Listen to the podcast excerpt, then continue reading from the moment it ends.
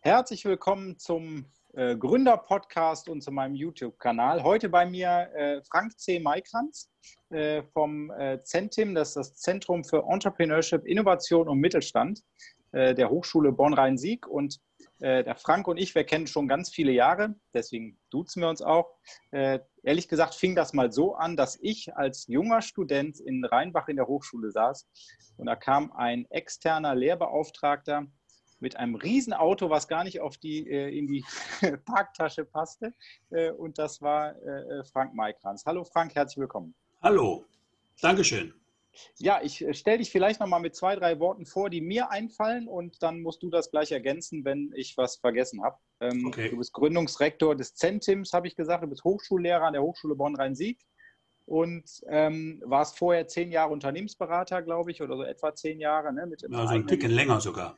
Okay, als eigener ähm, äh, Berater. Äh, hast in Oxford studiert, in Wuppertal, in Erlangen, in München, in Bamberg, also auf der ganzen Welt zu Hause.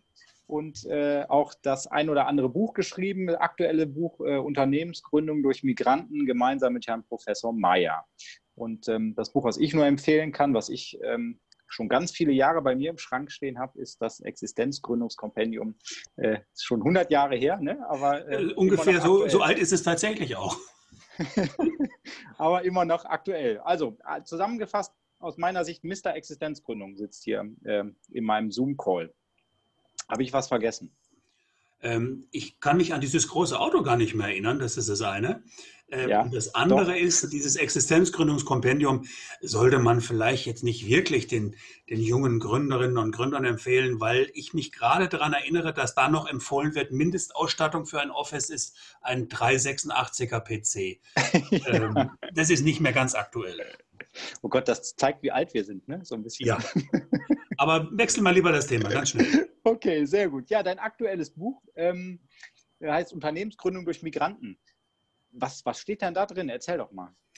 Im Endeffekt ist das eine Handreichung zum einen nicht nur für Migranten, die sich gründen wollen, sondern auch für insbesondere Behörden, sprich IHKs, Wirtschaftsfördergesellschaften, die den Umgang mit Migranten haben und nicht genau wissen, wie kann ich denn die migrantischen Gründer jetzt am besten betreuen, weil die Betreuung bei migrantischen Gründern läuft ein bisschen anders, als es bei den klassischen, in Anführungszeichen, biodeutschen Gründern ist.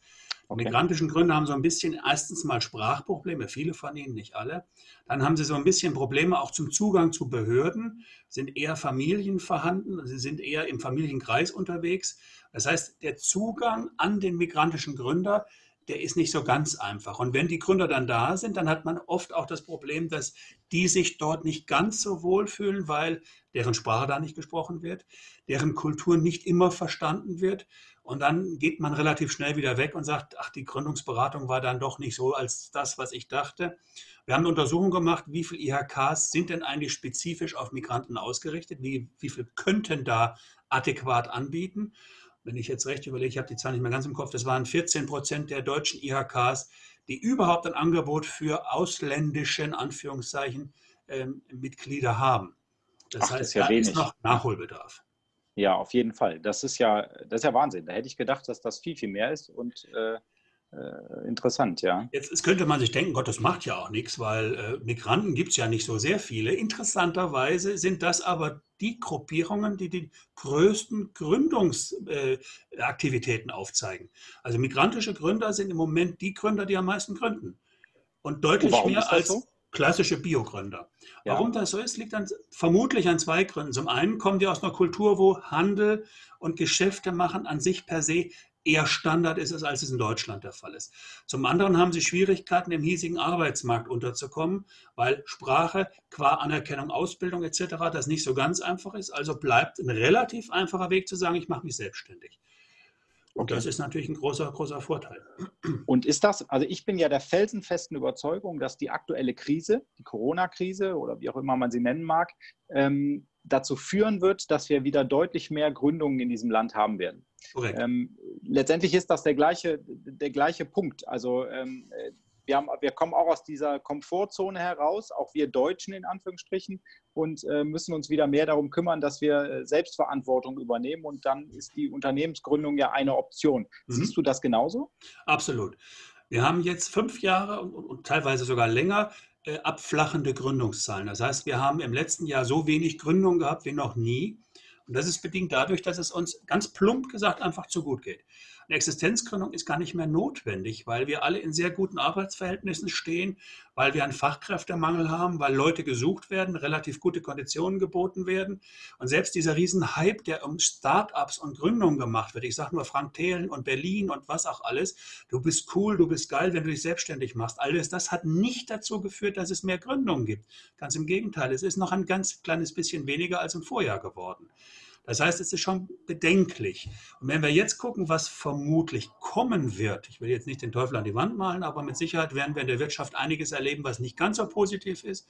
Das dreht meines Erachtens, und da gebe ich dir vollkommen recht, den Trend um. Wir werden jetzt ein Ansteigen der Gründungsaktivitäten feststellen. Da bin ich ziemlich sicher.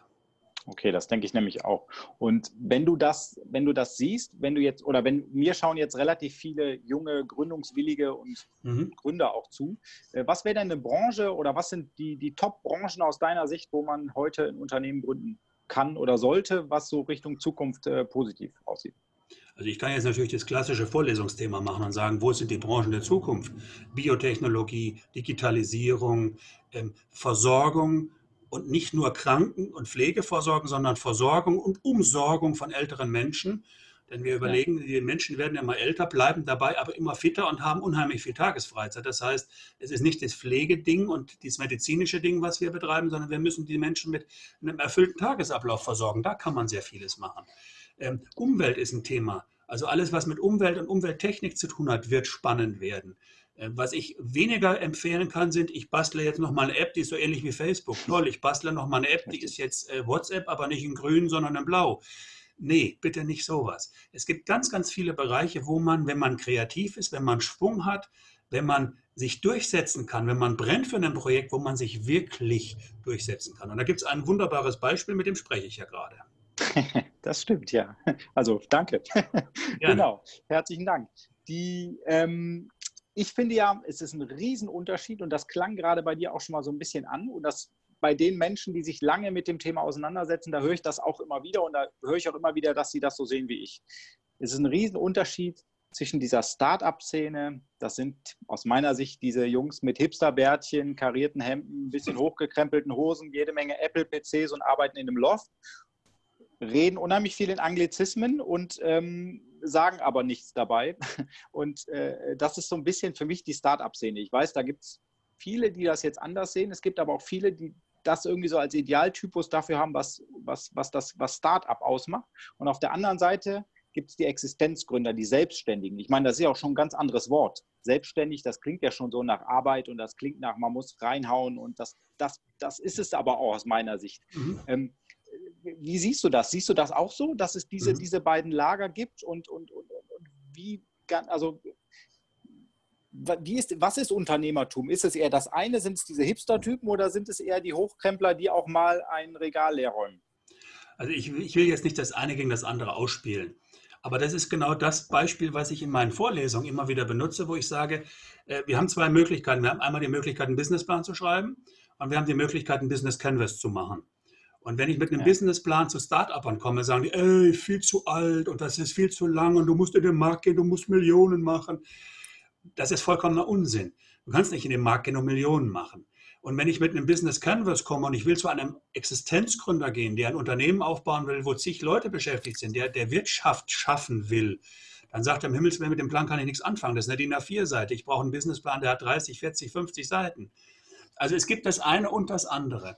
Ich persönlich bin auch kein großer Freund der Start-up-Szene, weil die Start-up-Szene eine Hype-Szene ist. Da wird unheimlich viel geblendet, da wird unheimlich viel erzählt, wie toll man ist und wie viele Millionen es gibt und was man alles machen kann. Und think big und denkst du an Deutschland, bist du behindert, mach was Größeres, mach die Welt, geh auf den Mond. Alles Blödsinn. Ja. Ich brauche ein Geschäftsmodell, das nachhaltig funktioniert. Und wenn das meinetwegen in meiner Region nur nachhaltig funktioniert, ist das schon der erste Schritt.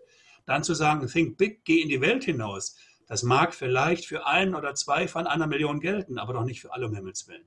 Was ich tatsächlich als Unternehmer sehe, Unternehmer, Unternehmerin, Schrägstrich, das sind die Leutchen, die sich mit dem Thema Existenzgründung, Unternehmensgründung, klassischer Art beschäftigen, sagen, ich möchte auch eine wirkliche Wertschöpfung haben. Ich möchte nicht irgendeine App in den Markt drücken, nach sechs Monaten einen Exit machen und mit einer halben Million das nächste Projekt starten. Nein. Das sind Leute, die Wertschöpfung machen wollen, die Ideen, Produkte, Dienstleistungen in den Markt bringen, die langfristig da sind, die Mitarbeiter haben, die ihre Kunden zufriedenstellen, die vernünftige Lieferantenketten aufbauen und, und, und, und. Diese Startup-Hype-Geschichte ist eine Geschichte, die wird nicht sterben. Da wird nicht in drei Jahren keiner mehr von reden. Aber das ist meines Erachtens keine deutlich nachhaltige Geschichte. Und wenn wir mal gucken, wer ist denn in dieser Start-up-Geschichte überhaupt unterwegs? Was sind das für Leute? Das sind Investmentgesellschaften, Venture Capital Gesellschaften, die im Moment ihr Geld nirgendwo anlegen können, weil sie keine Zinsen bekommen. Also suchen die Gesellschaften gegründete Unternehmen, wo sie eine Verzinsung erreichen können. Ja. Deswegen wird da ohne Ende in Berlin beispielsweise Geld in den Markt gedrückt. Und wenn man weiß, wie die berechnen, wir haben zehn Gesellschaften, die wir unterstützen, davon gehen mindestens sieben bis acht kaputt. Neun werden keinen Gewinn einbringen, die zehnte bringt uns so viel Gewinn ein, wie wir für alle insgesamt brauchen. Das ist das Thema. Und deswegen bin ich da ein bisschen skeptisch. Und auch diese ganzen Vertreter, die wir da haben. Du hast es wunderschön dargestellt. Hipsterbärtchen, Brille, randlos am besten, äh, blaues Hemd, ich nenne keine Namen. Da habe ich auch so meine Bedenken. Denn man müsste auch mal gucken, was machen die denn eigentlich, außer auf einer Werbebühne stehen und große Reden schwingen. Was machen die denn effektiv? Was kommt denn dabei rum? Großes Fragezeichen. Ja, vollkommen richtig. Und ich, ich sehe es immer so, ich erlebe immer auch bei meinen Vorträgen so viele Gründer, die wollen dann das nächste Milliardenunternehmen gründen. Und es gibt nichts, äh, dieses Unicorn, ne? es, es, ja, es ja, gibt ja. nichts darunter. Es ist, äh, und ich erzähle denen immer, Leute, ich kann euch relativ sicher erzählen, wie man als Unternehmer Millionär wird, wie man Millionen Umsätze erzielt. Das kann ich auch erzählen, weil ich es einfach geschafft habe aber ich kann euch nicht erklären, wie man Milliardär wird. Und es ist aber auch total unrealistisch. Und, und, und dann sagen die mal, ja, aber das ist in Berlin und die Startup-Szene und so weiter. Und das sind ja nur Unicorns. Also meiner Meinung nach ist das letzte Startup, was es in Deutschland so richtig zu weltweitem Ruhm gebracht hat, SAP. Und wenn man die Gründer sieht, ähm, sind die doch schon zwei, drei Jahre älter sogar als wir. Ne? Also das, ähm, äh, Weit das, entfernt von Hipstern. Ne? Genau. Und, und, und ich glaube, die haben es auch nicht durch diese Hipster-Mentalität geschafft, sondern eher durch harte Arbeit und auch gute Ideen. Und ähm, das ist, ich denke, dass es so extrem wichtig ist, natürlich modern zu sein, natürlich modern seine Unternehmen aufzubauen, aber auf einem ganz konservativen Kern. Mhm. Ich kann da ein schönes Beispiel bringen. Microsoft, Bill Gates ist jetzt nur kein Unternehmen, wo man sagt, auch das ist so ein kleines Ding und äh, da ist jetzt nicht wirklich was.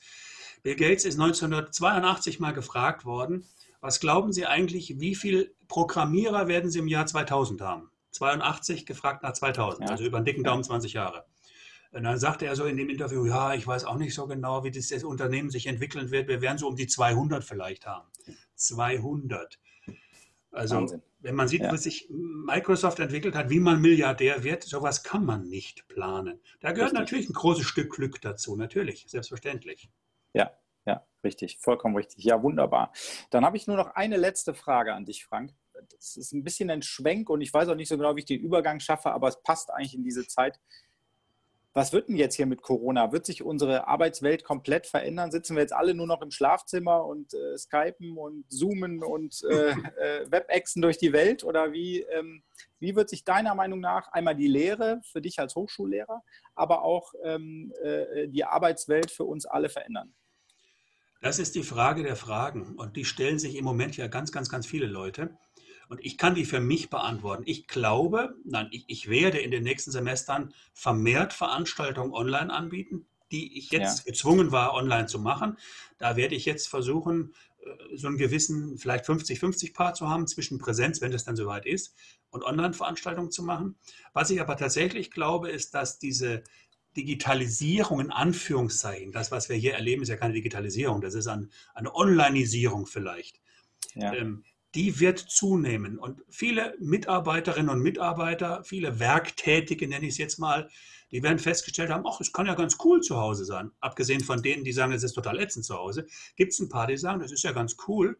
Äh, an die Arbeit fahren, Parkplatzsuche, Stress in der Bahn, was auch immer, äh, von zu Hause arbeiten, könnte ich mir vorstellen.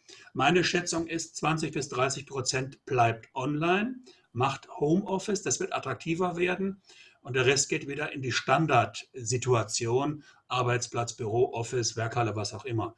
Denn man darf ja nicht unterschätzen, in der Produktion beispielsweise kannst du kein Homeoffice machen. Ich kann kein Werkteil zu Hause in der Küche fräsen, das funktioniert nicht. Das heißt, diese Homeoffice-Geschichte ist für uns Privilegierte und da zähle ich uns, die wir jetzt äh, Verbalerotiker sind, auch mit dazu. Wir ja. sind die, die Homeoffice wunderbar machen können. So ein Polizist ja. im Homeoffice fände ich auch ganz cool. Der sitzt dann da und ruft, Achtung, bleib stehen, du Dieb. Also ja. auch das funktioniert nicht. Also das Ende vom Lied, ich glaube, 20, 30 Prozent wird beim Thema Homeoffice bleiben, wird es vermehrt wahrnehmen. Der Rest wird wieder zurückschwenken. Wir werden aber feststellen, dass dieses Thema deutlich präsenter geworden ist.